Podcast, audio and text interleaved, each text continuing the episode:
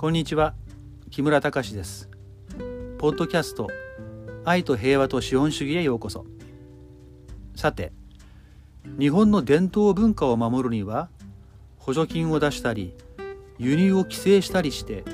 国産品を保護しなければならない。そんな意見をよく聞きます。でもそれって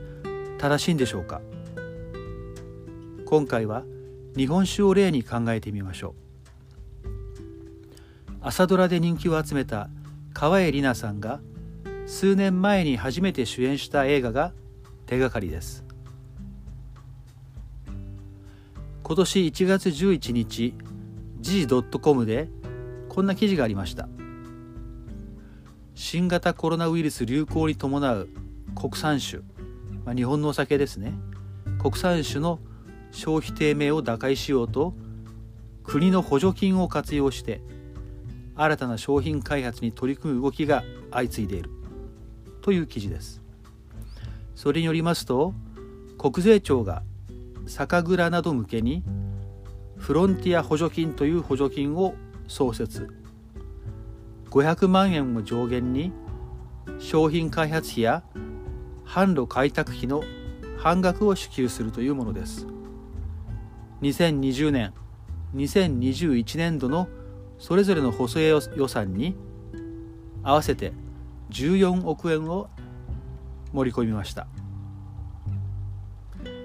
ある酒造会社の社長さんのコメントが紹介されています。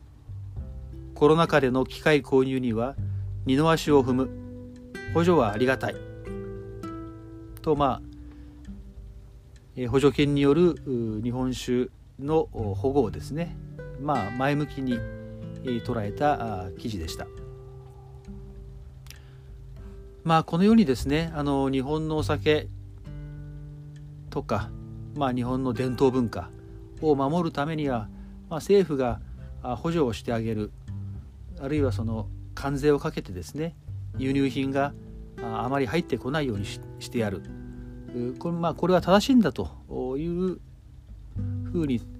考える人が少なくないように思います。さあこれはどうなんでしょう。まず一つの手がかりとして映画を 紹介します「恋の雫」という2018年の映画です、えこれはですね、えま、AKB48 を卒業してアイドルから女優に転身した川栄李奈さんの初主演映画です。川栄さんといえば NHK が放送していたつい、今週までですね、え、連続テレビ小説いわゆる朝ドラあの「カムカムエヴリバディ」この「カムカムエヴリバディは」まあ、ご覧になった方もいらっしゃると思いますけれども3人の女優さんが、まあ、リレーする形でヒロヒロインを演じるというものでした。それでこの3人目最後のヒロインを演じたのが川栄さんです。さて、えー、まあ、この2018年の川谷さんが初めて主演した「この恋の雫」という映画ですがあ舞台はですね広島県の西条という町です西条というのは日本の有名な酒どころの一つですここを舞台にしまして、えまあ、酒蔵が舞台なんですけども日本酒についての物語が展開されていきます。川谷さんが演じるのはですね、えーまあ、東京の農業大学でワインソムリエを目指す、まあ、理系女、まあ、理系女子ですね、えー、のしおりという、まあ、女性です。このしおりはですね日本酒が実は嫌いなんですね。でワインが好きでで日本酒は嫌いだと、まあ、あるきっかけがあって、えー、日本酒嫌いになっなっちゃったんですけれどもでえー、このしおりはですね、えー、単位をその取るために、まあ、研修を受けなきゃいけないんですけどもその研修先がこの広島の西条にある日本酒の酒蔵になってしまうんですね。もうこれをこの研修行かないと卒業できないよと先生から言われてしまっても仕方なくまあこの西条に向かうわけですけども、まあ、しおりは、まあ、最初まあ戸惑いながら、まあ、自分が日本酒が好きじゃないもんですから。それで、まあ、酒造りに人生を捧げる地元の人々を、まあ、と出会ってですね、まあ、それを通じてかけがえのない喜びを見出していく。そんな話です。まあ日本酒まあ海外でもですね日本酒ブームだとか言われています。ですけども実際にはですね、まあ、国内ではま消費量がま年々減っていまして酒蔵や酒屋さんの経営は楽ではありません。まあ、それでまあ酒屋さんなんかの間でですね、えー、経営を楽にしてもらうために、まあ、政治家に頼んで例えば安売りの規制をしてもらうとかですね、まあ、そういう動きもあるようですけどもでもこの恋の雫ではですね誰も政治家とか官庁に泣きついて補助金をもらおうとしたりはしません。迷ったり悩んだりしながらもあくまでも良い酒を作るという成功法で老舗を守ろうとします。もちろんいくらいい酒を作ってもコストを度外視しては経営は成り立ちません、まあ、それに対する回答はこの映画の中では与えられないんですけども、まあ、私の想像で想像ではもしかするとこの理系中のしおりはですね、えー、まあ蔵元の跡取りでですねあの幹事っていう息子がいるんですけどもこの幹事と、まあ、将来、えー、結ばれてですね、えー、持ち前の合理精神を発揮して経営を経営を見事再建してくれるのかもしれない知れない、まあ、そんな想像をしました。川栄さんがですねこのラストシーンで、まあ、素晴らしい演技を見せるんですね。でそれに続いてえー、この舞台が瀬戸内ですからその瀬戸内の美しい空と海がスクリーンいっぱいに映し出す映し出されます、まあ、そこに、まあ、希望がですね込められているのかなというふうにも感じました、まあ、あまりに私はいい映画なので映画館に何度か見に行った記憶があります。さてこの日本酒という伝統文化の良さを守るにはどうしたらいいのかそのもう一つのヒントとしてある本を紹介します。坂口金一郎さんの日本の酒です。坂口さんは発酵学者発酵というのはお酒の発酵の発酵ですね。発酵学者で酒の博士として有名でした。この「日本の酒」という本は1964年もう60年近く前にですね岩波新書の一冊として出版されました。今は岩波文庫に入ってまして、え、読み継がれている名著です。さあこの本で坂口さんはこういうことを書いています。世界の歴史を見ても古い文明は必ず麗しい酒を持つ。優れた文化のみが人間の感覚を洗練し美化し豊富にすることができるからである。それゆえ優れた酒を持つ国民は進んだ文化の持ち主であると言っていい。日本の酒は日本人が古い大昔から育て上げてきた一大芸術的創作でありまたこれを作る技術の技術の方から見れば古い社会における最大の化学工業の一つであると言えるというふうにですね、えー、坂口さんはまあ日本の酒に対して非常に高い評価をしています。で日本の酒というのはですねあの日本だけでできたものではなくて中国などの外来技術をですね、まあ、巧みに利用して古代からあまあ作られてきた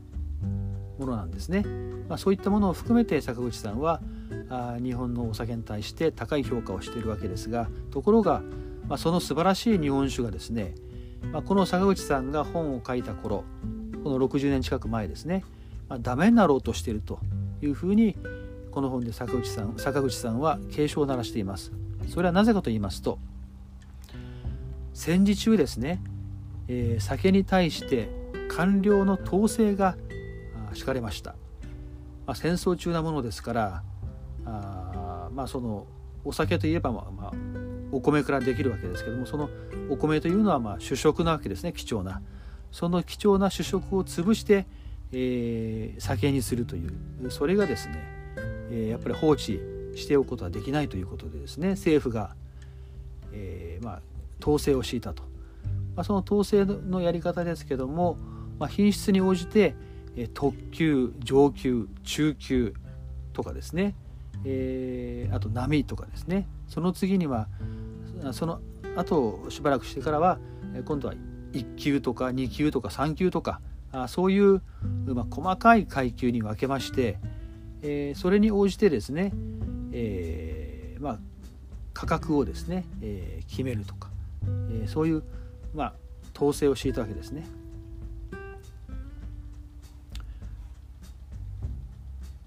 それで、えーまあ、この1級特級とか1級とかですね2級っていうのはまあある程度の年配の人はですね、えーまあ、ご存知だと思いますけども実際もうかなり長い間残ったんですね、えー、実は、まあ、平成4年1992年まで続きましてこの級別制度っていうんですけどもでその時やっとまあ廃止されたんですね、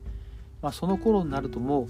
このお酒のそのこの等級っていうのがですね、まあ、まあ、全国全く同じ基準で審査されるんですね。なので、まあ、地方のそのお酒の良さっていうのがあその個性っていうのがですね、まあ、全く無視されてしまうと、まあ、それに対する反発もありですね、えー、もう戦時中にできた制度がやっと、まあ、平成になってまあ廃止されたあという経緯があります。であのそのこの級別制度に先立ってですねその以前はそのお酒のその値段その値段がですね政府によって決められていましたこの公定価格っていうんですけどもこの公定価格はですね、えー、1960年にはまあ、えー、廃止されています。まあ、この本が書かれたちょっと前まで、まあ、続いてたわけですね。でその公定価格制度がま廃止されて、まあ、自由価格制度っていうですね自由に価格を決めていいというそういう制度がま導入やっと導入されたわけです。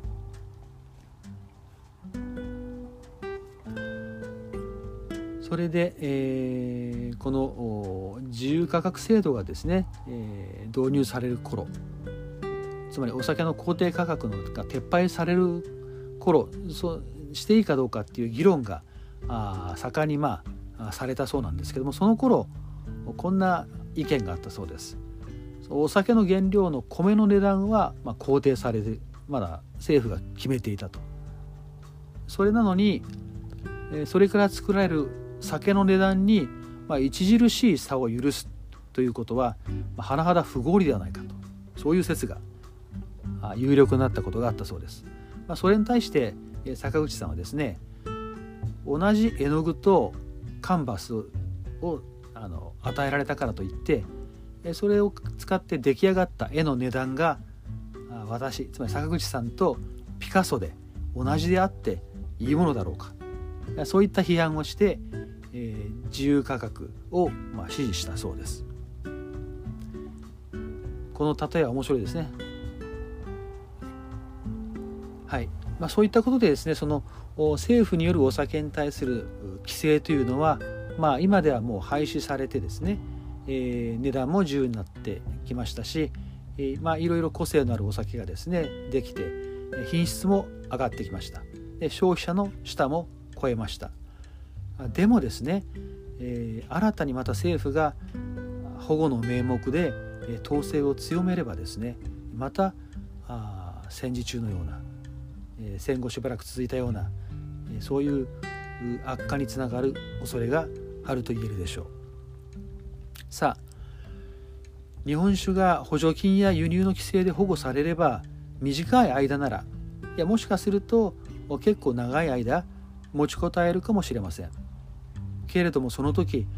日本酒という文化は死んでしまうでしょう。文化とは外国製品という別の文化との交流ですとか消費者の自由な選択に支えられて初めて血が通うものだからです。酒の博士の坂口金一郎さんはこの本の中でこう書いています。酒を作る者は酒造家であるがこれを育てる者は